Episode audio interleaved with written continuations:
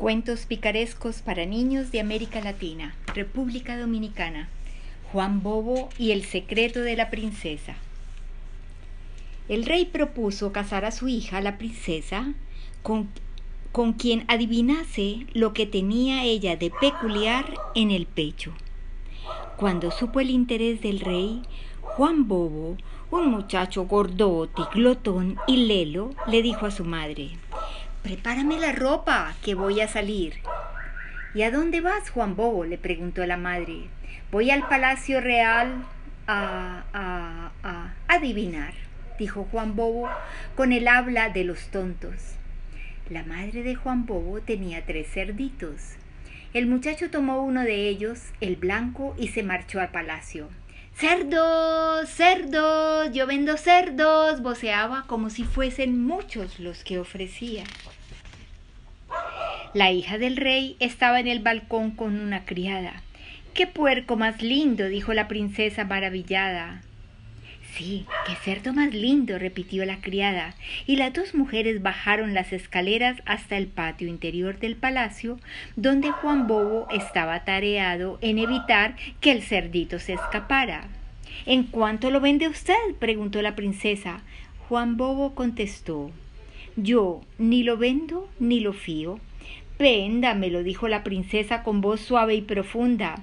Yo no lo vendo ni lo fío, pero se lo regalo, señorita, si usted me deja ver desde el tobillo hasta la mitad del muslo. La princesa quedó sonrojada. Atrevido, le dijo.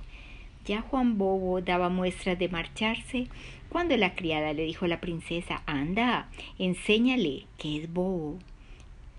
Y tal hizo la princesa con gran rapidez y rubor. Juan Bobo le entregó el cerdito y regresó a su casa. Tres días después, Juan Bobo pasaba frente al palacio arreando otro cerdito. Esta vez era negro. Entonces dijo la criada a la princesa, si el blanco era bonito, este lo es mucho más. ¿En cuánto lo vendes? dijo la princesa, con la misma emoción de antes, y ya con un poco de picardía. Yo no lo vendo ni lo fío, pero se lo regalo si me deja ver desde la mitad del muslo hasta la cadera. Atrevido, dijo la princesa. Anda, enséñale que es bobo, dijo la criada, y por segunda vez convenció a la princesa. Con saltos de alegría, Juan Bobo regresó a su casa y tres días después tomó un puerco amarillo y volvió a alborotar frente al palacio. Cerdos, cerdos, yo vendo cerdos. Desde el balcón, la princesa y la criada estuvieron de acuerdo con que este cerdo era más hermoso que los otros. ¡Qué lindo! ¡Qué bello! ¡Qué hermoso! suspiró la princesa, pensando que su precio sería semejante al de los anteriores, y las dos mujeres caminaron escaleras abajo. ¿En cuánto lo vendes?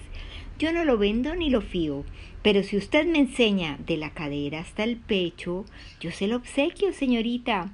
Otra vez de atrevido. Anda, niña, muéstrale que es tonto. La princesa se dejó convencer una vez más y Juan Bobo marchó alegre a su casa.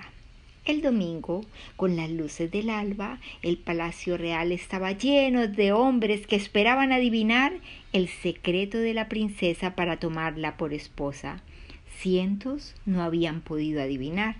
Desde el fondo una sonora carcajada del tonto Juan Bobo gritaba Señor rey, señor rey, yo puedo adivinar.